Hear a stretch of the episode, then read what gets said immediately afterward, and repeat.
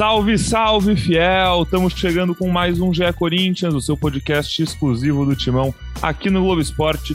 Eu sou Pedro Suaide e hoje, mais uma vez, a casa tá cheia. Careca Bertralha, Bruno Cassucci, Vitor Pozella, Henrique Totti e, acima de tudo, você, porque o grande convidado desse nosso podcast é você, nosso ouvinte. Se você já segue a gente lá no arroba Timão no Twitter, você deve ter visto nossa convocação Pedimos seu palpite, sua opinião, sua expectativa para o derby.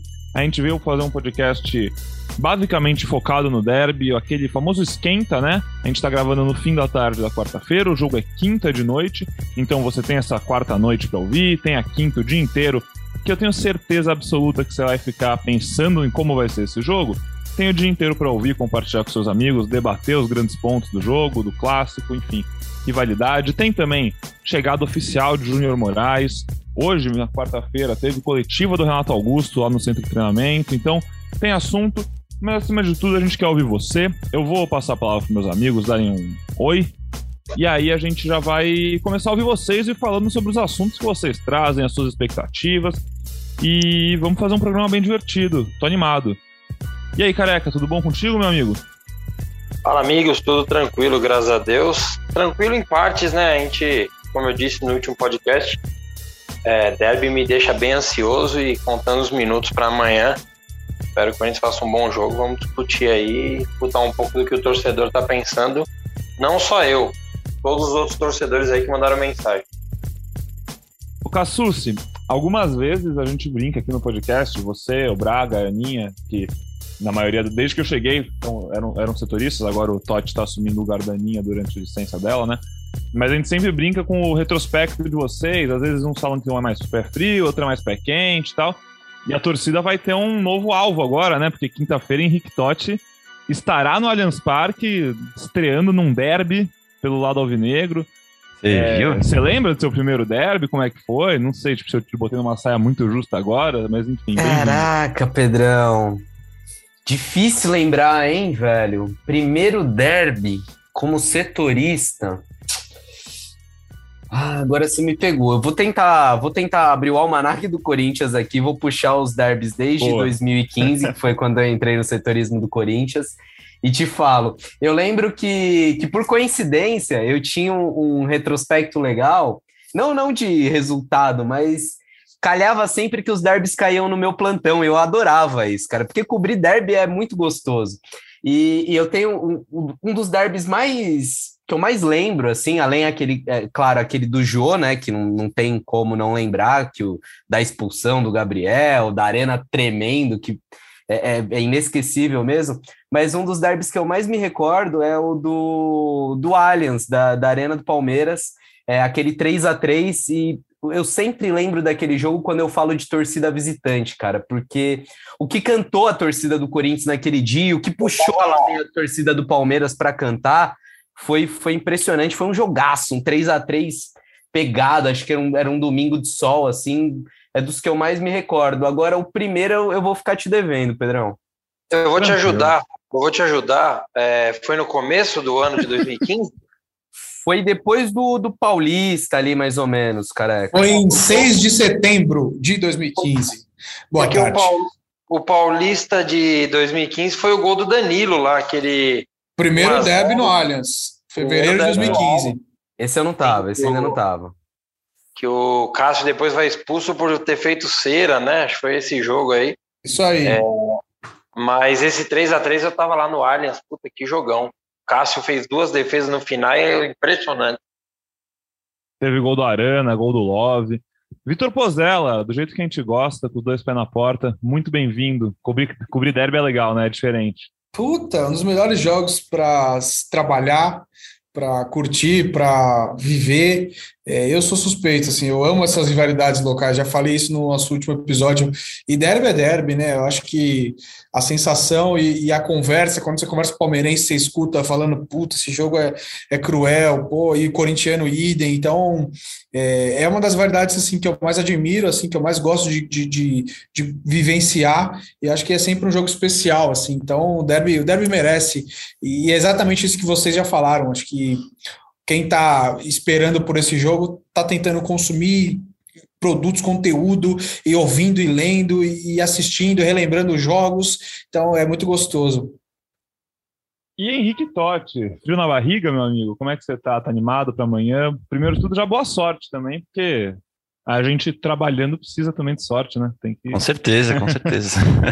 e aí, amigos, tudo bem com vocês? Ouvinte?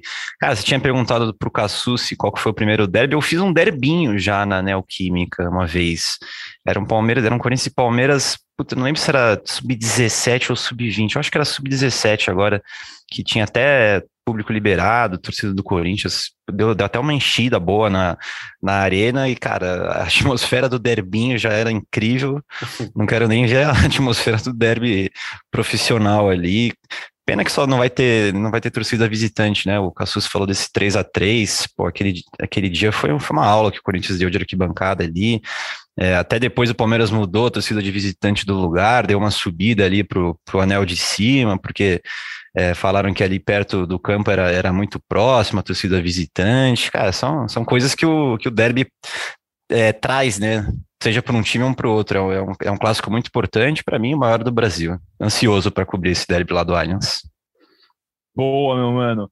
Realmente, sempre que a gente aborda esse assunto, acho que é importante. Eu me sinto na obrigação de falar sobre é, quão ridículo é falta de a questão da torcida única, não, não consigo aceitar, não é solução, é tapar só é. peneira, enfim, a gente pode ficar falando horas e horas. Vocês também já sabem é porque disso. as brigas continuam acontecendo. Infelizmente, a gente continua tendo que, que, cobrir briga, né? Eu sempre que ia cobrir, não só derby, mas clássicos, eu só falava, puta, tomara que eu não tenha que ficar falando de violência, de patifaria em metrô, de pancadaria. E, e, tiraram a torcida, tiraram a festa do estádio, mas a, a, briga continua, a violência continua. Só facilitou o trabalho da PM lá no estádio, mas piorou o espetáculo e a segurança não aumentou, né? A famosa é. preguiça, né? Trocaram o sofá, mas o adultério continua acontecendo. Perfeito. É. Bom, então vamos, vamos começar a mergulhar nesse derby. Como eu falei, como a gente está fazendo esse programa para você que está na expectativa, que quer que o jogo chegue logo, não vê o relógio passar, vamos ouvir você, então, torcedor do Corinthians, nosso ouvinte, a quem eu agradeço muito. Vou começar aqui, então, vamos começar ouvindo, deixa eu ver, tem alguns altos separados. Começar ouvindo a Isabela Ferro, nossa querida ouvinte, vamos lá. Fala pessoal do podcast do GE Corinthians, antes de falar sobre a minha expectativa sobre o jogo, primeiro mandar um abraço para vocês dizer que eu admiro muito o trabalho de vocês, sempre estou acompanhando o podcast, vem notificação, já coloco ali para ouvir. É, mandar um abraço especial para o Careca, tá? Careca, você representa muito a nossa voz aí num podcast que atinge muita gente, tá? Então, um abraço para você, cara. E em relação à expectativa sobre o jogo, é a minha maior, meu maior desejo é que o Corinthians não entre desligado no jogo, como entrou contra o São Paulo. É, espero que mantenha um nível de jogo como teve com a Ponte Preta. Lógico, sem fazer comparações com a Ponte e o Palmeiras, que são níveis muito diferentes, mas entrar com essa pegada de marcação em cima, né, concordando muito com, com o que o Renato falou, né, de, de cansar menos e ter sempre a posse da bola. Acho que o jogo vai ser de estratégia, né, o Renato acabou de dar uma entrevista falando sobre isso, né, sobre ser um jogo de, de xadrez. E espero que o Corinthians saia vitorioso. Vamos pôr um 2 a 1 aí pra gente. O placar do jogo anterior contra o Palmeiras, mesmo placar. E é isso. Um abraço e vai Corinthians. Nossa audiência é bem informada, educada. Careca, retribua aí o carinho da nossa audiência que, pô, Isabela já veio aqui trazendo coisa que o Renato Augusto falou na coletiva há poucas horas, já se preparou para participar do podcast. Obrigado, Isabela cada vez mais o pessoal está bem informado, né? Consumindo bastante Corinthians e eu faço das palavras da Isabela a minha. É, agradeço também a, a audiência, está sempre ligada e acho que o principal é o Corinthians entrar ligado no começo do jogo. É, algo que me preocupa, é, não, acabei não falando no último podcast, é, o Everton tem uma bola longa muito boa, então o Corinthians tem que também ter atenção na hora que subir a, as linhas mas a expectativa é entrar concentrado para é, rolar o jogo mesmo, não sair já com um a menos, com perdendo o jogo, porque é bem complicado com o time do Palmeiras, que gosta muito do contra-ataque, mas a expectativa é boa, concordo com ela, e acompanho no placar também, acho que vai ser 2 a 1 um. A gente. de quem, careca? Boa. Boa dúvida. Um gol do Roger Guedes e um do William. Bom. Não Roger quer mais Guedes? nada, não? Só pra- Roger Guedes é personagem sempre. Em derby, então. E ele fez dois golaços no, no derby do, do brasileiro, dois golaços. Foi E tem jogado muito, né? Acho que tá na hora de coroar uma partida dessa fazendo um golzinho, então quem sabe sai o gol. Mas o Corinthians tem bons nomes, né, para para falar. O Paulinho costuma fazer gols importantes, Renato Augusto, meu Deus do céu, a gente tá apaixonado pelo Renato Augusto, né? É, tá cada vez mais claro. Ufa, não tô sozinho. Não, longe disso, Pozela. É que você é o. Quando a gente pensa em Renato Augusto, eu já penso em você. É, Não, e foi legal a coletiva dele hoje, né? Acho que a gente já tem algumas matérias no ar aí no site, mas a coletiva como um todo, assim, quem, quem pôde acompanhar a íntegra, pô, muito legal, falando, falando muito bem, e, e, assim, até destaquei um trecho do que ele falou, que achei muito representativo, né? Eu adoro jogar do jeito que nós estamos é, atuando, né? Marcando lá em cima, tentando ter muito mais a posse de bola, correndo menos para trás. Então, assim, pô, é é chato ficar falando do Silvinho, já foi, acho que é um novo momento, mas a coletiva de hoje, para mim, assim, é, é muito é muito óbvio e cristalino enxergar que, pelo menos ele, não sei os outros, né, mas ele está mais à vontade com essa maneira do Vitor Pereira de colocar o time em campo, e como a Isabela falou aí no, no, no- no nosso áudio, é, imagino que seja um baita jogo de xadrez, assim, porque o Abel, ele, ele é muito estrategista também, e aí o Vitor já está prometendo jogar dessa forma, e aí o Renato também falou sobre entrar ligado, diferentemente do que aconteceu no, no, no, no clássico majestoso no Morumbi, então acho que temos aí um, um belo derby por vir, e é bom que somos mais de, de um apaixonados pelo Renato, né, craque de bola. é, rapidinho, sobre o Renato, especificamente isso que você falou, do, do prazer dele, e você, Pozella, como um cara que, pô, cobre o Corinthians há bastante tempo, cobre seleção há bastante tempo, então conhece o Renato, conhece pessoas em volta dele, assim como de tantos outros jogadores, né? Obviamente, faz parte da nossa profissão. É, você sabe que ele, quando voltou, foi muito também na busca pelo prazer, né? Pela vontade, tesão de jogar bola. É, um pouco tempo depois, pouco depois dele voltar, eu produzi uma entrevista com ele para o Kleber Machado no podcast Hoje Sim, aqui da Globo também, e, e ele fala muito sobre isso com o Kleber, que chegou um momento que assim ele queria voltar para voltar a sentir aquele amor que ele já sentiu por estar dentro de campo, as coisas simples, né? As coisas de moleque que joga bola, parece assim pelo que ele falava. E se ele já estava jogando o que ele estava jogando antes dele estar com tanto prazer, porque ele é um, um atleta, um profissional que segue ordens, né? Obviamente, tem seus pontos, mas tinha um técnico que tinha ideias e ele seguia ordens do técnico e tudo bem. Agora, então, que ele parece mais feliz, mais animado, acho que o torcedor do Corinthians tem tudo para realmente ficar ainda mais esperançosa com o que a gente vai ver de Renato Augusto desse ano. E falando sobre esse jogo de xadrez, queria acho que, acho que esse é um dos primeiros pontos que a gente podia falar mais já. Queria ouvir vocês, porque Cassus e Totti, enfim, é um, é um jogo de xadrez dos mais difíceis para o Corinthians, talvez o mais difícil. É. Porque se você pensa nos times que o Corinthians quer. Corinthians quer estar na prateleira de Flamengo, Atlético, Parana- Atlético Mineiro e Palmeiras. Ponto. São os times que brigaram por título no último ano. Quer estar e tem elenco para estar. Beleza. Desses três, o único que teoricamente encaixa 100% no problema, né? Nesse caso, no, no jogo de xadrez, que tem ali o contra-ataque, que tem mais, mais intrínseco, é esse Palmeiras. E com o Corinthians indo ainda mais mais cru, não tão pronto quanto vai estar daqui a um tempo. É, pode, pode ser um jogo de xadrez que pode ter, pode, pode ter uma armadilha gigante de um lado, do outro lado, assim, eu tô meio encantado para entender o que a gente vai ver dentro de campo, Totti, acho que, e você, É. inclusive, aproveitando, vai ter uma oportunidade bem legal de ver isso, não pela TV, não, mas pelo, pelo estádio, que todo mundo sabe que é, é diferente, querendo ou não, entende, ver, ver Sim, dá, posicionamento, dá pra ver mais, né? ver a dinâmica dos movimentos e tal. Como é, o que, que você tá imaginando aí, Totti, para esse jogo? Cara, eu acho que vai ser um jogo perigosíssimo pro Corinthians, assim. É, o Vitor Pereira já falou que quer manter esse estilo de jogo, marcando lá em cima, intenso e tal. Mas é aquilo, né? Do nada o Palmeiras encaixa um contra-ataque ali, uma bola longa do Everton, uma bola longa de algum zagueiro, alguma transição rápida, que aí o jogo simplesmente muda, né? pô, encaixou um contra-ataque, é uma bola que entra ali, o Palmeiras já vai se recuar ainda mais, vai ficar esperando, o Corinthians vai ficar com aquela, com aquela posse de bola, que aí o Vitor Pereira tá com esse trabalho de, de deixar mais, é, mais vertical, né? Então, assim, eu acho que o Corinthians tem que entrar bem ligado, porque é um jogo difícil, é, pode cair numa armadilha do Palmeiras, mas também pode roubar essa bola lá em cima, sim, e pegar o Palmeiras desprevenido, assim, eu tô, tô bem curioso para ver como que o, que o Corinthians e o próprio Palmeiras também vai se é. comportar, vai se comportar no jogo, porque... Eu tenho curiosidade do Palmeiras é. também, porque a gente trata, às vezes, o Palmeiras como se fosse um time retranqueiro que sim, só sim. fica jogando por uma bola, e não é isso, né, Não, gente? com certeza. Eu, eu não acho que o Corinthians vai ser dominante é, 80, 70% do tempo. Eu acho que vai ser um jogo aberto. Acho que ok, o Corinthians tem essa proposta de marcar em cima, de ficar com a bola, de jogar no campo de ataque, mas você não vai conseguir fazer isso o tempo todo jogando lá dentro da casa dos caras. Ser dominante e, é difícil. É. E o Palmeiras não vai aceitar isso. O Palmeiras é um time que vai muito bem no contra-ataque, mas não dá para dizer que o Palmeiras seja esse time que que se posta atrás todos os jogos e que fica esperando o adversário para jogar por uma bola. Mas eu vejo. Vezes, às vezes. Eu vejo o Corinthians com mais posse nesse jogo, pelo menos assim. Eu também.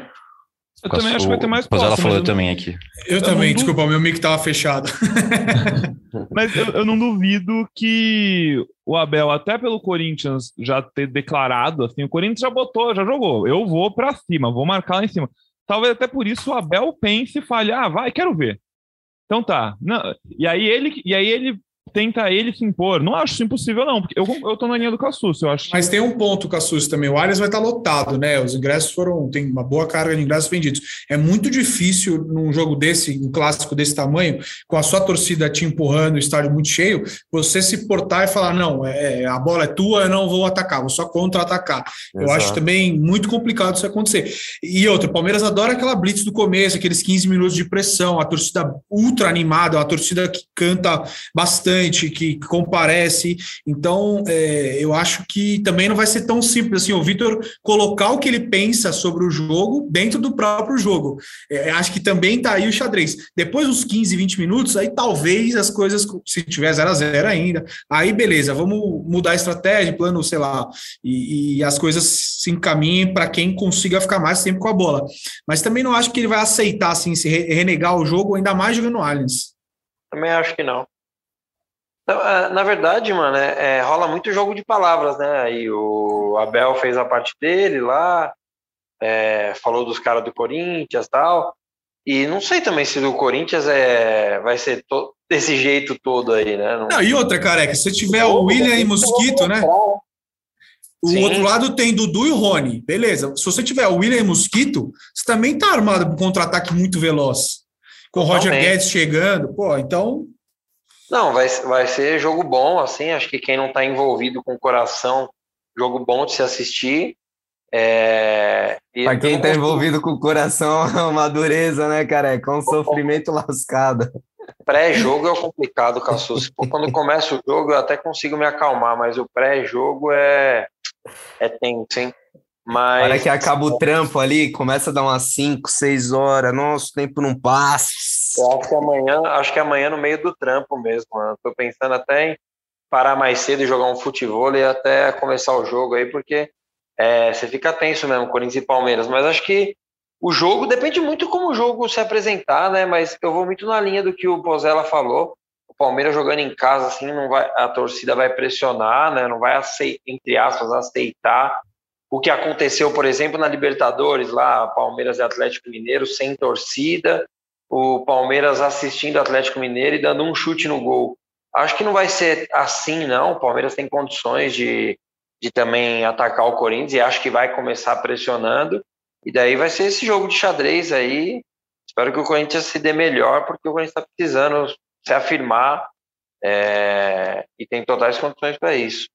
Eu não sei se vai ter esse negócio da torcida talvez empurrar, porque o Abel é um dos caras, um dos treinadores do Brasil que mais tem o time em mãos, né? Então, assim, é, os, os, os, jogadores sabem que não podem ir nada da torcida, né? Se o cara, se eles entrarem com um plano assim, provavelmente, muito provavelmente, eles vão seguir ali. E, na minha opinião, vai, vai ser mais um, um Palmeiras esperando o Corinthians tocar a bola, eu acho. De início, você acha que o plano. Ah, é de o início pode ser aquele, uma blitzzinha normal, assim, 10 minutos, 15 minutos, mas, mas de início também, depois tem todo o jogo, e aí eu acho que vai mais na tônica que o Palmeiras vem nos outros jogos, cara, mesmo, mesmo com o apoio da torcida.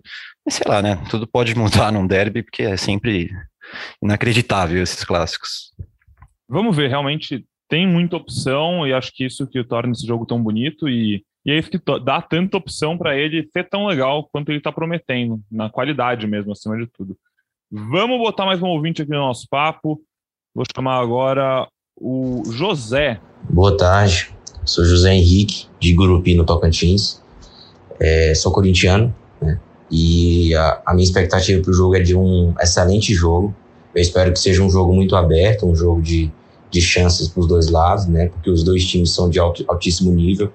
É, com um pouco mais do lado do Corinthians, né? Porque o Corinthians tem jogadores mais de, de seleção, de Europa, de Champions League e tudo mais.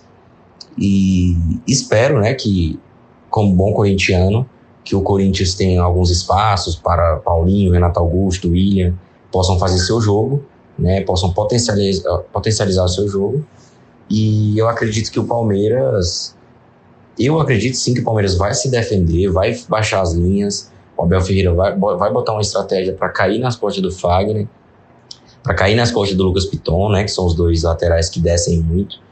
Mas eu espero um grande jogo e com certeza uma vitória do Corinthians, né? Eu acredito que seja que temos capacidade sim e tem uma possibilidade sim de vencer. É o Gé Corinthians rodando o Brasil do Oiapoque ao Chuí, meus amigos. Isso é maneiro Gurupi demais, né? Tocantins, cara, maravilhoso. É Pô, muito demais. legal. Muito Estive legal. em Tocantins, hein? Conheci Tocantins nas minhas últimas férias, inclusive recomendo a todos. Belíssimo, belíssimo estado, com paisagens fantásticas, principalmente ali na região do Jalapão. Vale a visita. Um abraço É. para Gurupi. Gurupi, Uh. sensacional. E a leitura dele, muito com o que a gente estava falando, né? Bem legal. Acho que também estamos aí na- no desafio de tentar descobrir como vai ser isso. Mas, ô Pozelinha, vou, vou jogar uma aqui rapidinho pra gente debater, porque o José falou ali do Abel Ferreira aproveitar as costas do Fagner e do Lucas Piton. Hoje, na quarta-feira, o Corinthians anunciou os relacionados para o jogo e a foto de capa era do nosso homem que não perde pênalti, Fábio Santos, relacionado. Vocês iriam com quem para esse jogo? Cara, eu, eu iria de Piton. é, até por manter um pouco do trabalho que tem sido realizado desde que o Vitor chegou. Eu não sei quais são as condições é, físicas clínicas do, do Fábio. É óbvio que ele é um cara importante, vestiário, experiente, o cara contribui muito, conversa muito. Acho que o, o Fábio Santos, só o que ele entra na mente do Roger Guedes, ele já é muito importante. É, mas eu ainda continuaria com o Piton. E se eu fosse o Piton, talvez estivesse dormindo mal esses dias, né? pensando no, no Dudu, no Rony, os caras correndo nas costas dele, vindo para cima. Rapaz, mas eu ainda continuaria com o Piton. E acho que o Fagner não chega a ser um problema as costas dele, ainda mais que o João Vitor joga atrás dele ali, corre muito, é muito veloz. Mas ali do Piton, acho que o Abel vai pensar o jogo ali também. É. Se o Corinthians tem um calcanhar de Aquiles ou tem um, um ponto fraco hoje, acho que dá para falar que é esse setor ainda. É, em muitos momentos aqui no podcast defendi o Piton, acho que, que tem um grande futuro pela frente, mas principalmente na, na fase defensiva ainda dá uns vacilos, né? É, eu iria, eu manteria o time porque o, o Fábio Santos não joga há um mês. A última partida dele foi contra o São Bernardo, justamente no dia 16 de fevereiro, ou seja, um mês é, nessa, nessa quarta-feira, quando a gente está gravando. É, não sei como tá realmente, voltando da lesão. Eu manteria o Piton, mas realmente é um, é um ponto de atenção e, e que precisa ser cuidado ali, seja com o William na recomposição, ajudando a marcar, seja com o Du também fechando espaço. Certamente o Palmeiras vai querer explorar esse lado da defesa do Corinthians. Eu, e a gente tinha acho... elogiado o Piton ainda, né, careca, contra o Bragantino, lembra? Defensivamente. Eu, eu, eu iria com o Piton sem, sem nem pensar meia vez. É, acho que ele tem que ter sequência agora, vem fazendo bons jogos, tem que ter sequência. Eu acho que a gente vai. Todas essas dúvidas que a gente tem, a gente vai começar a ter um pouco mais de respostas ali uma hora antes do jogo. É, nos últimos jogos, ele, o Abel saiu com, com dois abertos né, de velocidade, um jogo e o Rony de falso 9. E já no último jogo ele colocou o Scarpa, né? Então, não sei se ele vai com Scarpa e Veiga é, e com Dudu e Rony lá na frente, ou se ele vai com três mesmo agudos lá na, na frente, Rony, Dudu e hora jogou Wesley, hora jogou o menino lá da base, lá de 18 anos, que se não dele agora, o Veron. Ah, jogo, teve o Giovanni também jogando esses dias. É, o Giovanni é jogou caso, mas... um jogo que foi um time praticamente reserva, né? É. É, mas acho que a dúvida já passa um pouco por aí. Obviamente que ele não vai jogar, obviamente é difícil falar também, mas acho que ele não vai jogar com aquela retranca que ele jogou contra Flamengo, com dois laterais esquerdos, dois laterais direitos, acho que não, né? Mas também não acho que ele vai baixar totalmente as linhas e dar a bola para o Corinthians, não. Acho que a princípio ele vai tentar dar uma machucada ali no Corinthians, aproveitar o, a atmosfera do estádio, deve estar lotado, como o Pozella falou, e depois ele vai sentindo o jogo, mas não vai deixar de machucar ali, principalmente porque esses caras têm um contra um, né? E isso é perigoso. E a gente sabe que o meio de campo do Corinthians é um time de criação, né? Aqueles caras volantes, marcadores, né? E também a dúvida é se o Cantillo é mantido ou se joga o do Queiroz. Mantido em relação aos, aos 30 minutos ali do é, de como acabou, sim. Um, um time provável que os amigos do, do setorismo do Palmeiras, que estão na cobertura do Palmeiras, estão dando esses dias é o Everton, Marcos Rocha, Gustavo Gomes, Murilo e Piquerez, Zé Rafael, Danilo, Scarpe, Veiga, Dudu e Rony. É. Esse é um provável Palmeiras para essa quinta-feira. Jogar assim mesmo, ele usando. Igual o Corinthians jogou com o Jadson, igual o Corinthians jogou agora com o Juliano, o, o Scarpa ali saindo de, é, da direita, trazendo para o pé bom dele. Aí dá para fazer várias variações com isso aí, né, careca? Dá para jogar com três zagueiros, o Scarpa de ala. É uma, é, o Abel, como o Totti falou, ele tem esse time na mão, né? A gente já viu o Palmeiras jogar de N formas com esses jogadores em campo aí. É, eu ainda nem sei se ele vai com três zagueiros, Piqueires de terceiro ou não, porque ele pode fazer isso, abrir o Scarpa numa ala e deixar o Piqueires de terceiro zagueiro. É, ele tem um leque de opções muito grande e, e é um time muito forte, né? É, pode não ter tanto nome assim consagrado, mas os caras ganharam é, muita coisa nos últimos tempos. É um time muito. O Zé Rafael, por exemplo, para mim eu acho um, um, baita jogador. Danilo, enfim, dispensa, mas e, e, talvez não tenha um nome, sei lá, de um Paulinho, óbvio que não, de duas Copas do Mundo, mas é um cara que entrega muito, né? Entrega demais. E, e nesse tipo de caso, né, Pozela, também a gente tem que entender o contexto, tipo, o que ele gera para aquele time, né? Tipo, não é só jogador por jogador como um todo, nesse caso. Tipo, e, e, cara, assim, eu, eu, sei que o torcedor do Corinthians, com todo respeito à nossa audiência, não quer ouvir isso, mas é o atual bicampeão da Libertadores, cara. Tipo, é um puta time. Não. Ponto. Não, não, tem, não tem muito. a gente pode. A gente realmente a gente tem muita coisa para falar sobre, mas isso resume muita coisa, cara. Você não ganha duas Libertadores seguidas com o mesmo elenco, com o mesmo técnico, é, tipo, sem mérito. Tem... Se você faz o, o, cara a cara, Corinthians e Palmeiras, eu acho que tem mais Corinthians. Eu acho que o time, no, os 11, acho. no final das contas, você, você vai Sim. colocar mais jogadores do Corinthians. Mas é, quando você pega time por time, é difícil, né? É, rapidinho, até... assim, se a gente pensar num cara a cara, acho que talvez o Everton e o Gomes e o Danilo. O resto, os nomes do Corinthians, ou o Piquerez com o Piton. Querem Mas... fazer rapidinho? Tipo, vai, vamos lá, vai, vamos lá. O Everton e Cássio, eu acho é, justo o Everton, né? O Everton. Não tem nem muito o que discutir, né? Wagner e Marcos Rocha também. Também não tem muita discussão. A discussão que o careca gosta aí. o Pozella, mano, sério. É, o Pozella já também não tem muito o que discutir. Ah, é verdade. Zaga. É, é. João, Vitor e Gomes. Gustavo Gomes. É. Gomes. A minha zaga ideal seria Lua e Gomes, hein, cara? Deixa eu falar. O Lua tá fora, né? É, mas exato, é, pelo, pelo fato do Lua tá fora, não. Se eu desenhar, se eu, de, é, eu acho que zaga, zagueiro é muito difícil você pegar lado, né? Porque quase todos os jogadores jogam dos dois lados. Então, se eu montasse a ideal, eu colocaria João Vitor e o Gomes.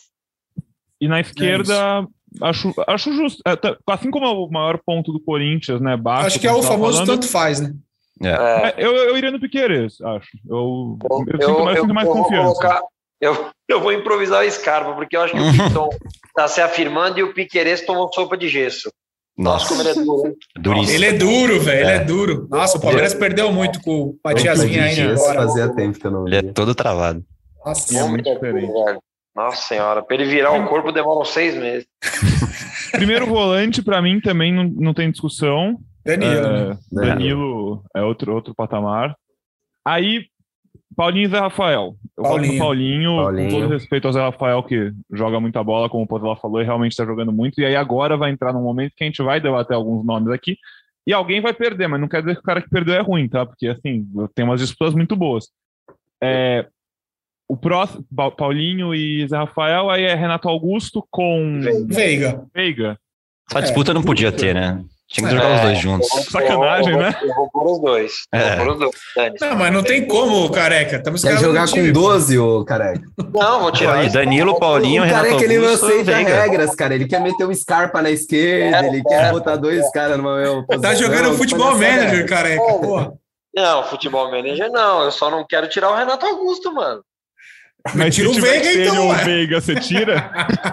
Ah, eu vou. Cara, Nossa, eu, eu ficaria no murão também, né? Assim. Nossa, é pra muito meter um boa. 4-4-2? 4-4-2, 4-4-2. Olha os caras tentando fazer a manobra no Congresso. 4-4-2. Eu, eu vou tirar o Dudu pra pôr os dois, mano. E daí eu vou pôr o William e o Roger Guedes na frente. Tem clubismo. Ah, não. Aí eu iria Pode de William e falar, Dudu. no Mas no fim das 4-4-2, né? contas, o que aconteceu? Então, o Zé Rafael que vai bater com, com o Renato Augusto? Não, vai, não, eu tirei o. É, ele tá fazendo. do Ele quer fazer, 4-4-2. tipo, o Rony bater com o Renato Augusto. Não, eu vou. poder tirar o Rony. Eu vou mudar. Não, eu vou mudar o esquema. Eu vou jogar no 4-4-2. Justo, justo. Não, be- aí você escala. Então tá, aí você escala. Danilo, Paulinho, Paulinho. Paulinho, Renato e Veiga, William é, e Guedes. William e o Roger Guedes. Eu boto o Dudu no Guedes, hein? Também. É. Ah, eu não eu É boto assim. vai ficar sem É atacante. É, não tem um, um- um atacante fixo ou móvel ali mais perto da área, mas Seria Mas já que a gente tá mudando o tanto William assim. e Careca o bagunçou nosso é isso? cara a cara, velho. É. Mas vocês estão, eu tô achando que vocês estão querendo concordar comigo, hein? No 4-4-2. Vamos fechar um 4-4-2 aqui? Ah, eu concordo, cara. Tem algum jeito do meu time ser Renato Augusto e Rafael Veiga É. dentro. Tipo, Não, porque, ó, se a gente fizer um losango aqui, ó, Danilo centralizado, Paulinho pela direita, Renato pela esquerda no losango, e na outra ponta do losango, Rafael Veiga. Roger Guedes jogando pertinho ali do, do William, porra, eu fecho nesse time aí. Eu fecho, mas com, com o Dudu no ataque. Aí, Castro. Dudu é embaçado. É o time inimigo do gol, hein? Vai depender do Renato Augusto e do Veiga pra fazer gol. Não, Paulinho E do infiltrando. Paulinho, né? E do Paulinho. Não, é só meio campista faz gol. O William pra fazer gol tá a dureza, o Dudu É. também não chega a ser um goleador.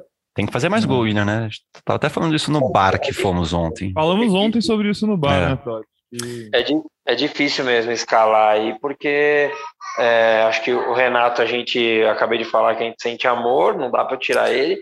E o Rafael Veiga vem numa boa, tem, vem boas temporadas, na verdade, né? Vem numa sequência boa, então é, eu sei que eu compliquei, mas Não, eu, eu, eu, eu colocaria o Veiga aberto aí e o Renato no meio, fazendo essa, essa manobra do careca aí. boa aí. Vamos, vamos ouvir mais um ouvinte, o xará do nosso Bruno Cassucci. Fala aí, Brunão. Fala rapaziada do GE Corinthians, Bruno aqui. Bom, expectativa muito grande pro clássico. Vai ser um baita jogo, um derby excepcional. Espero, eu espero o Corinthians em cima. O Palmeiras vai jogar retrancado. O essencial é não tomar o gol no começo. O essencial é partir para cima, talvez fazer um gol e tentar jogar a torcida dos caras contra eles. Talvez seja esse o, o pulo do gato. Tamo junto. Um abraço a todos. Vai, Corinthians. Olha, o nosso Brunão já falando. De novo, nossos ouvintes estão estão muito atentos ao time entrar ligado, né? É. Que foi o que pegou no último clássico. E voltou a falar da torcida também, nesse caso, querendo jogar a torcida do Isso. Palmeiras, estádio lotado, contra eles. Fala aí, Totti. Ele falou isso- disso aí de, de não tomar gol no começo. É, tô sentindo que é um, é um pensamento de bastante corintianos, né? De, de evitar tomar um gol logo de cara. É, não sei se o Careca tem esse mesmo pensamento. Não, não dá para tomar um gol, não, obviamente, com 50 segundos, mas 15, 20 minutos ali. É, você acha que o Corinthians tem que fazer de tudo para evitar tomar esse golzinho, por exemplo, lá no primeiro tempo? É, porque aí sim, provavelmente, o Palmeiras se fecha ainda mais e aí ficaria difícil furar a defesa do Palmeiras, que tomou um gol, né? Em, putz, esqueci quantos jogos agora, mas um gol acho que em 11, 10 jogos, acho. É. 10 jogos, 10 jogos. Não, então, eu não tenho muito esse negócio, ah, até os 15 e tal, atenção até os 15. Cara, o que não pode é tomar um gol com um minuto, né? É, o, claro. No brasileiro do ano passado, lá no Allianz, o Corinthians com um time bem mais fraco, né? Inclusive, vou dar um tempo aí para os amigos darem uma pesquisada nos 11 que saíram jogando naquele dia dos namorados. É, o Palmeiras sai ganhando e o Corinthians depois controla o jogo, né? Empata. E daí no segundo tempo acaba tendo um gol anulado ali do Palmeiras, mas o Corinthians fez um bom jogo com Rony e Gabriel como internos no 4-1-4-1.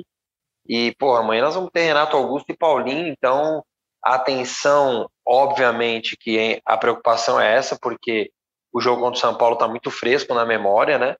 E isso pode ser fundamental é, num jogo desse tamanho, tal, dessa importância e equilibrado como imagino que vai ser. Então, o Corinthians tem que ter atenção e daí joga o jogo. Se tomar um gol, vai para cima, é, sem se expor também, sem muita loucura. O que não pode é tipo trazer a atmosfera ainda mais contra e tomando um gol menos de cinco minutos. Assim. Então, por isso que acho que a atenção é, nesses primeiros minutos é importante. Depois o jogo é um jogo de futebol, pode acontecer de Sim. você fazer o gol, você tomar o gol e tá dentro do jogo. O que mexe é o comecinho ali, né? O comecinho é complicado.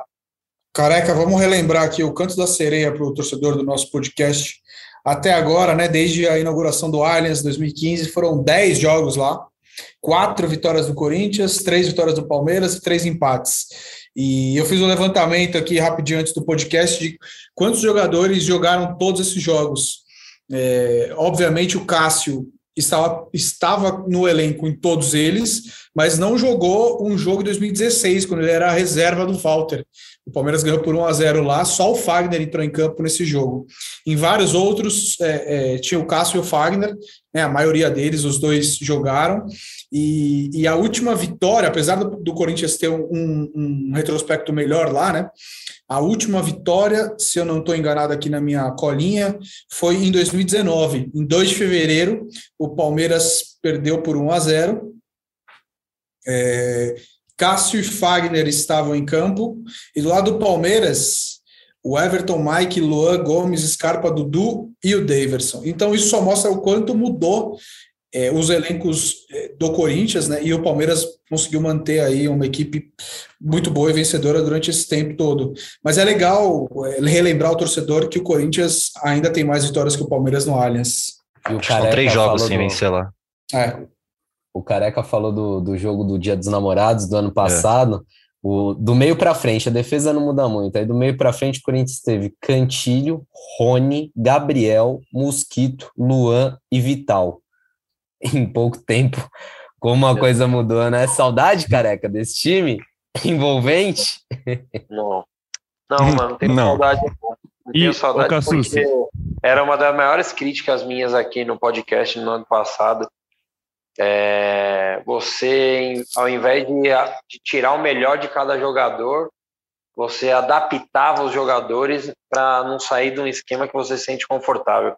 Isso eu acho um absurdo. É, e o Silvinho fez isso por várias rodadas.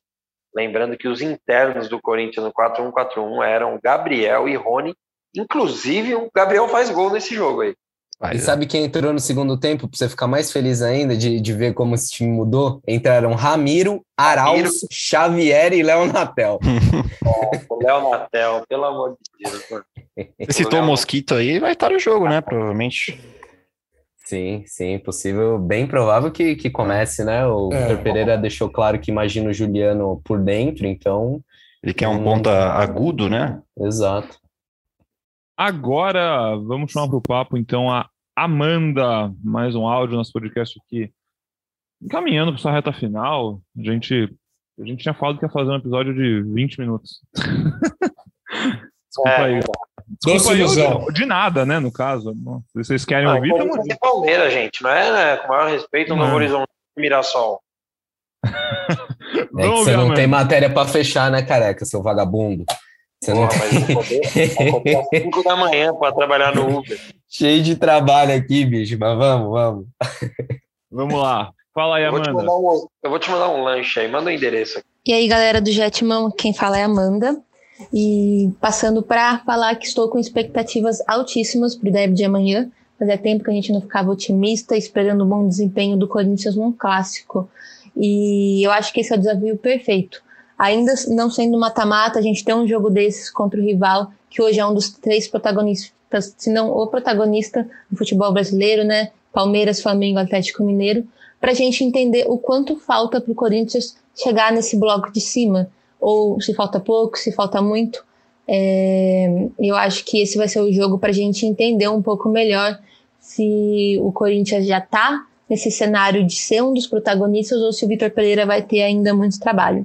Maravilha, Amanda. A Muito gente falou bom. isso. A gente falou isso no passado. A gente começava a falar isso quando o elenco foi se fortalecendo. Eu lembro de pré ou pós mesmo, o jogo contra o Flamengo, Atlético Mineiro. O Flamengo foi, foi sofrível o jogo, mas o Corinthians perdeu só de 1 a 0 que gol no fim. Atlético Mineiro, o Corinthians perdeu de 3 a 0 e foi dominado. E eu lembro que na época a gente falava sobre isso. Pô, perdeu chances importantes de mostrar né, que quer estar lá. E agora, pela primeira vez, com o elenco agora 100%, 100% não, né, porque tem o Junior Moraes, enfim, tem mais gente chegando. Para de chegar. Paulinho chegando agora, né, e Paulinho já no time, é a primeira vez que vai ter um adversário desse nível. E acho muito, muito boa a leitura da, da Amanda, cara, porque é bem isso. Ô, ô, Pedrão, sabe uma coisa que eu acho legal a gente destacar aqui no podcast e cada vez mais ouvindo os torcedores, me parece que esse pensamento está correto. Eu acho a maior balela do mundo esses estereótipos de ah, tem tal time tem DNA defensivo, o Corinthians tem um DNA de se defender. Cara, é só você conversar com o torcedor do Corinthians, você ouve e sente na voz deles o desejo de ver esse time jogar bola, praticar bom futebol, disputar e encarar os grandes adversários de frente, jogando bola. Pode perder, pode ganhar, mas jogando o jogo. Então, eu acho uma maior balela. Tipo assim, eu já ouvi coisas do tipo: é, não, o Corinthians é, ganhou tudo, mas só se defendendo. Isso é mentira. É mentira e não confere com o desejo do torcedor. Assim, Eu é acho que tem nítido. dois pontos nisso aí, Popô. Eu acho que existe DNA, sim. O Corinthians tem um DNA de ser um time aguerrido, de fazer Mas gol isso não tem fim, nada a ver com ser brigar. defensivo. Então, aí é outra história. Ser aguerrido Aí é não tem outra nada a ver com história. ser Eu- eu acho que time existem retrancado. Eu acho que times têm características. O Santos, você sabe qual é a característica do Santos? O Grêmio, você sabe qual é a característica do Grêmio? DNA do Grêmio, do. Corinthians. Daí a falar que o Corinthians, por exemplo, campeão de tudo na 2015, última década, era um time 2012. defensivo? Não era. Não era um Então. time defensivo, nunca foi. 2015, inclusive, era um time que encantava, era um time que dava show. Pois é, É. então, e por isso eu acho que é essa, essa, às vezes essa leitura do DNA, então mudando, é muito deturpada, É. porque ter, ter raça ou ser aguerrido ou lutar até o fim, nada tem a ver com jogar para trás, ser defensivo, se recusar a jogar bola de verdade. E assim como o Palmeiras, que tem as academias, não é pior ou demérito que tenha uma praticando, que venha praticando um jogo que talvez não seja um jogo de academia, mas é um jogo competitivo pra caramba e vencedor. Então, é, é essas coisas que a gente começa a reproduzir muito, né? Enquanto no jornalismo esportivo a gente vê e escuta. Eu, ouvindo esses torcedores falando, todos eles falam: o Corinthians vai pressionar, o Corinthians vai atacar, o Corinthians vai amassar. Então, é, é- é legal ouvir o torcedor falando sobre o time, né? Eu acho que talvez a questão seja até mais ser, ser mais competitivo, né? Porque assim, eu acho que existe DNA, pode ser qual DNA seja, defensiva ou ofensiva, mas pelo que eu sinto, até a Amanda falando, o Careca pode falar melhor, é, o Corinthians não estava sentindo falta do time ser competitivo, né? Bater de frente com o Corinthians, é, com o Palmeiras, com o Flamengo, com o Galo, aí você pode jogar do jeito que o seu treinador preferir, mas claro, o, o time do Corinthians com o Silvinho não era um time competitivo. Ele, o corintiano com o Vitor né, Pereira, que é um time é, competitivo, que vai, vai chegar lá no Allianz, vai bater de frente com a sua estratégia, que aí vai de cada um, estratégia é gosto, e se dá, se dá certo ou não, mas tem que bater de frente, tem que competir, tem que brigar. Concordo, concordo com o Totti, é isso que acho que o torcedor, no, no geral, quer. É um time competitivo, mano. Um time que, independente onde vai ser o jogo, você sabe que o Corinthians pode ganhar o jogo, mano. Pode impor, e eu, eu acho que o Corinthians está abaixo é, de Flamengo, Palmeiras e, e Atlético, não com a sua característica, né? O Palmeiras, um time montado há muito tempo, né?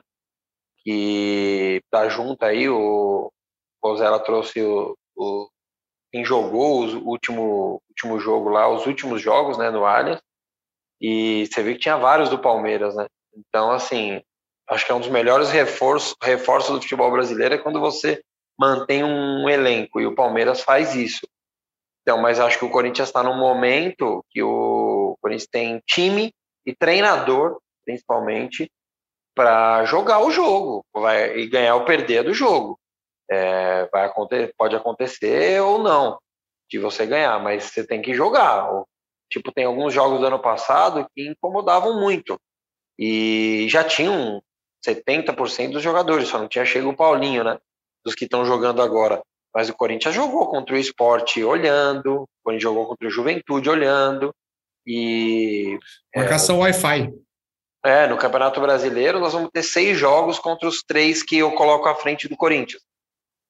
Esses seis jogos podem decidir o campeão, mas os jogos menores que vão decidir quem vai chegar naquela famosa frase do Tite, que nos últimos 10, 8 jogos que a gente vê o que, que o time vai estar tá brigando. Então acho que o Corinthians tem potencial para contra os menores se impor, independente de onde é o jogo. Obviamente que depende do estádio, qualidade do gramado, mas o Corinthians tem time e treinador para isso. Sobre o que o Pozella falou, eu concordo um pouco com ele, um pouco com o Cassucci, são coisas distintas. É, ser defensivo não quer dizer que não é o DNA. É, o Palmeiras, como o Pozella disse, era conhecido como academia, formou grandes times, mas ganhou duas Libertadores com um time que não foi, foi longe de ser uma academia. O Palmeiras contra o Atlético Mineiro, dei o exemplo aqui, o único chute no gol em casa o goleiro do Atlético Mineiro defendeu com o pé e saiu jogando. E o Palmeiras ganhou do Atlético Mineiro, foi campeão contra o Flamengo lá com dois laterais esquerdos, dois laterais direito. É longe de ser academia. Você acha que o Palmeirense quer o quê? Academia ou que ganha a Libertadores? É, se você revoltar 25 anos, os últimos 25 anos, metade de meio século da história do Corinthians, a gente vai bater ali nos times 98, 99, 2000. Se aquele time lá era defensivo, eu sou um astronauta, uma betoneira. Aí a gente pula para 2012, 2015, e agora o Corinthians forma um novo time que tem tudo para ser bem ofensivo.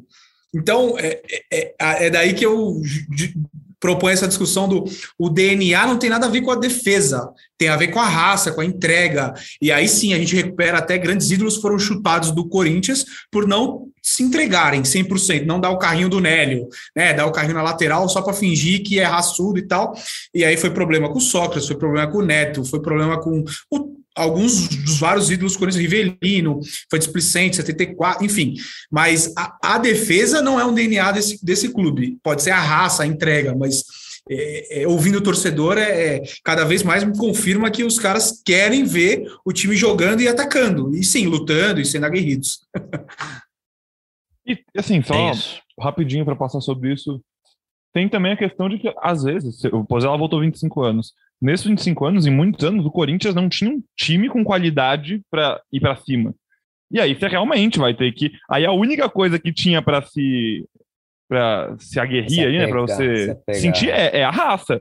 E aí beleza, aí você, você tem jogadores que ficaram marcados, jogadores de times ruins do Corinthians ficaram marcados como ídolos, porque eram caras que vestiam a camisa, que tinham esse, né, tinha essa identificação, que queria até o fim. E o teu time ofensivo ou defensivo vai muito das características do jogo, do elenco que você tem, é, do, do treinador que você tem, e dá para ganhar de todos os jeitos. É, enfim. Vamos, vamos para o último áudio dos nossos ouvintes. Vamos chamar agora o Renan. Renan que faz um comentário e tem uma perguntinha para vocês, meus amigos. Salve, Gé Corinthians. Meu nome é Renan. Eu falo do Jaçanã, Zona Norte de São Paulo. E a minha pergunta é a seguinte: confirmando a contratação do Maicon agora, né? Vocês acham que fechou as contratações para 2022 ou existe espaço para outras contratações? Se sim, quais posições vocês acham que estão carentes no elenco hoje do, do Coringão? É nóis, rapaziada. Vai, Corinthians. 3 a 0 quinta-feira, hein? 3, 2, 1, moro em Jaçanã. Se eu perder esse trem, que sai agora às 11 horas, só amanhã de manhã. Deve ser muito bom morar no Jaçanã, né? Cara, eu não tenho maturidade para conhecer gente que mora no Jaçanã. Eu não consigo não fazer Deve, isso. deve ser muito bom morar lá, né? Você fala, onde você mora? Você começa a cantar, cara. Você começa a cantar, exato. E Você se tem for cultura? zero, Eu só volto na manhã. Só volto no outro dia de manhã, hein? É, o, o Renan mostra que o torcedor do Corinthians não só é insaciável, porque já é assim, fechando o Maicon, vem mais alguém, como se não tivesse bom. Só isso, né? Acabou de anunciar o Júnior Moraes. Aí o Maicon, que, pô, pode vir, né? A gente falou sobre isso no último episódio. Eu vou até pedir pro Cassus e pro Totti falarem um pouquinho sobre isso. Mas pode ser que venha. Que, se quer mais, onde que é a, onde que tem a deficiência, onde que pode ter mais um reforço. E no fim falta só um e vai ser 3 a 0 Ponto final. tá bom que é mais açúcar. Bem, acho que é uma oportunidade para a gente atualizar a situação do Maicon, né? É, informação que a gente trouxe aí nos últimos dias, o Corinthians formalizou um interesse, eu até tomo cuidado de falar que é um, um interesse, porque é, eu conversei com uma fonte que me disse assim, não, não é proposta. Se fosse a proposta, lá estava falando quanto pagaria de salário, as condições, as, as vírgulas, tudo, e não foi. O que o Corinthians formalizou foi o interesse de ter o Maicon. Mas, assim, mandou um documento para o Shakhtar, o Shakhtar tem um documento em mãos do Corinthians falando que quer ter o Maicon por empréstimo até o final do ano. E o Shakhtar é, sinaliza que pode liberar, mas ainda não tem uma confirmação a gente ouvia que o Maicon tinha preferência de continuar na Europa, mas o que a gente tem é que não chegou proposta da Europa. É, e do que teve do Brasil, até que posso falar, o Botafogo, por exemplo, procurou o Maicon, o Maicon já falou: não, no Brasil eu vou jogar no Corinthians. É, Corinthians otimista nessa contratação, acho um baita reforço, gosto muito do Maicon, muito. É, acho que ele pode ser esse camisa 5, talvez não seja é, aquele cinco brigador, pegador, o Ralph, mas jogador técnico, jogador que tem sim o poder de marcação, encaixaria muitíssimo bem nesse time. E aí o que, que eu aposto que a gente vai ouvir da diretoria do Corinthians é que eles observam o mercado, é, que eles não se fecham a oportunidades. É, não vai existir mais uma busca ativa, eu imagino, acho que o Corinthians, até por folha salarial, até por é, gestão de elenco, né? Não dá para você sair entupindo o CT Joaquim Grava de jogador, porque todo mundo quer jogar e você paga salário para isso. né? Mesmo que jogador bom. É, mesmo que jogador bom, você também precisa dar um espaço para molecada, para oxigenar o elenco. É, mas é aquela coisa, não nos fechamos a oportunidades. E as oportunidades aparecem, como apareceu essa da Ucrânia com o Júnior Moraes e com o Michael. Eu acho que com o Júnior Moraes está bem fechadinho o elenco do Corinthians. E claro, se tiver uma oportunidade do Maicon chegar, pô, não precisa nem falar nada, né? Se der, se a diretoria ver que dá para contratar, tem que contratar mesmo. Mas com o Júnior Moraes dá, dá uma completada boa, eu acho.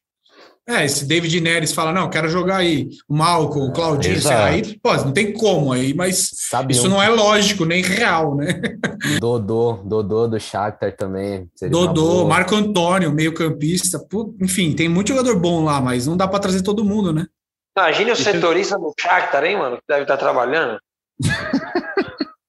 Ele não pode estar lá, né, em Kiev, tem que É. sair de lá, gente. Respondendo a pergunta do, do Renan também, ele perguntou posição e tal. Eu acho que a gente já falou mais cedo sobre isso no podcast. Acho que, tipo, idealmente, vai. Independentemente de trazer o Maicon ou não, mas se tivesse que contratar mais alguém agora, eu acho que a torcida e o Corinthians como um todo gostaria de um lateral esquerdo para chegar e assumir, tipo, Pode ser. né? Mas não sei nem se existe. Tipo, Difícil achar? Beleza. Só uma Mas- rapidinha, vai. Já, o podcast tá, já está se alongando mais do que a então. gente imaginava, mas uma rapidinha. É, Cavani saiu do Manchester, está no mercado, negociando com o Botafogo. O Corinthians entra na briga. Vocês acham que devia ainda tentar um, um 9 desse naipe? Sim. Sim.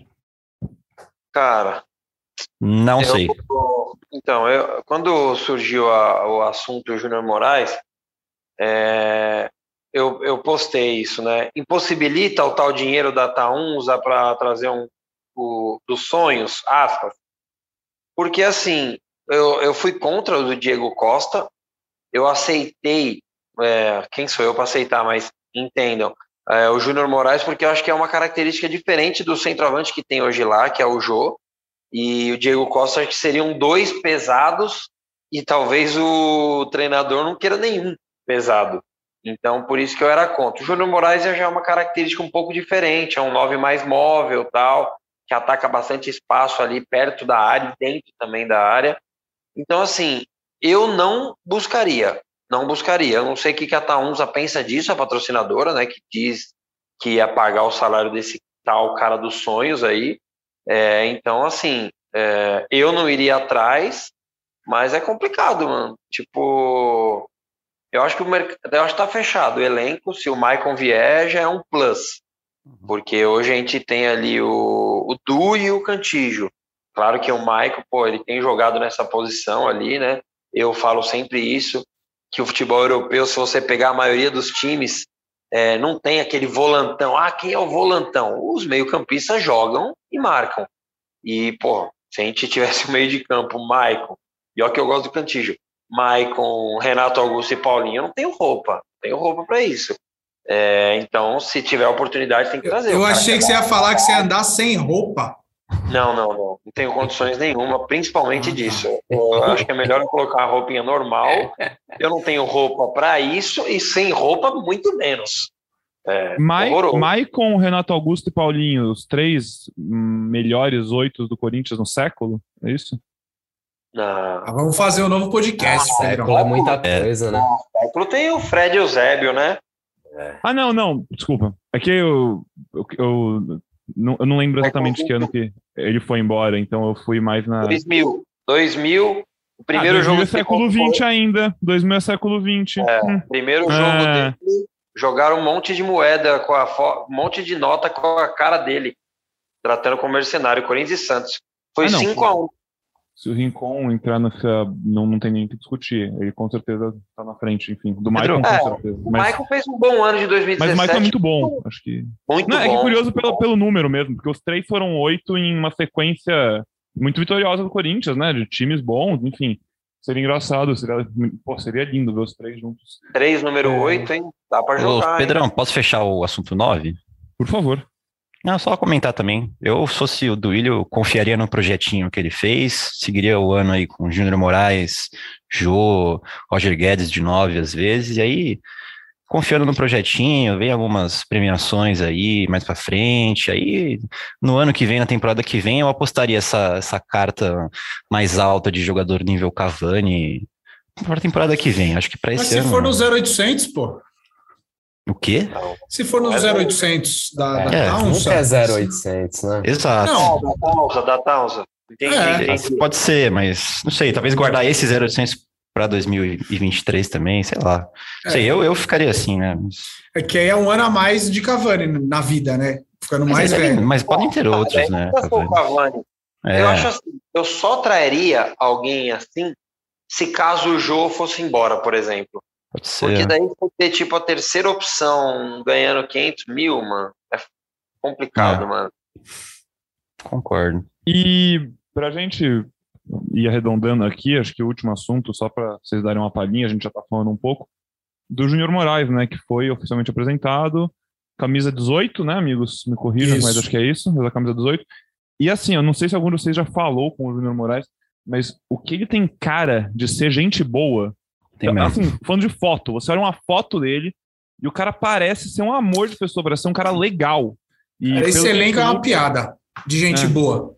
Eu não, não, eu não sei se eu tô iludidaço assim com os caras, mas assim, Fábio Santos é muito gente boa. O Gil é muito Sim. gente boa. O Juliano é muito gente boa. Renato Augusto comentando em todas as fotos dos moleques do elenco. Cara, o, o, o Renato Augusto, o William, o Isso William, é muito importante. O William pegando o boné do torcedor que caiu na comemoração e devolvendo. Sim. Oh, tá louco, velho. É, o que, que é? Os caras vão abrir um, uma benfeitoria lá no Jardim Grava. Bom, vou te falar, isso é muito importante mesmo, a gente brinca aqui, é. mas é muito importante isso. E o Júnior Moraes, gente, ele tirou a gente da guerra. Pô. Pois Vai é. como é legal. E amanhã tem uma matéria legal falando do, do que, que o, a chegada do Júnior Moraes pode mexer no, no Roger Guedes, no posicionamento dele, o que pode ser bom pro Vitor Pereira no ge.globo Corinthians. Vai sobrar pro Mosquito de novo. É, É, vai. provavelmente, né? Bom, sei. é, Deixa eu falar um negocinho, Pedrão, legal, curiosidade. Pô, fala da Rihanna aí, vai. Da Rihanna, ela vai vir pro Brasil, né? bem Léo Dias deu na coluna dele. Uma das condições para ela vir para o Brasil, Ah. acompanhar o namorado, Lola Palusa, é conhecer a Neoquímica Arena. Ah, é? Aí, Cara, Segundo o Léo Dias. A galera Léo Dias não é. dar o gramado da Neoquímica Arena pra ela é. parir o Mano, filho dele. maravilhoso, hein? Eu quero ir nesse dia, cara. Já O avisa aí, Cassucci, o- O Braga. príncipe do mundo, filho de A$AP Rock e Rihanna, tinha que nascer no centro da Neoquímica Arena. Eles tinham que providenciar, porque ela tá Ah, grávida, né? Daqui seria a pouco ela. Isso tudo vai pro ar? Com certeza. Ah, eu vou, eu vou ser muito honesto contigo, careca. Cara, ia uma ser de 20 preguiça de minutos. editar, tá tarde. Não, Não tô manda a fim de editar muito, não. Mano, os caras falaram que o- era um podcast curtinho. Já comentaram até dos caras mais gente boa do elenco. Tá falando de Rihanna, pelo amor de Deus. Cara a cara, que é tipo. Pô, eu queria falar mais de uma curiosidade. Uma hora. aqui. Cassus, manda o endereço da sua casa. Eu vou, eu vou te, eu vou te mandar um, um mimo. Não. Eu vou te mandar um mimo.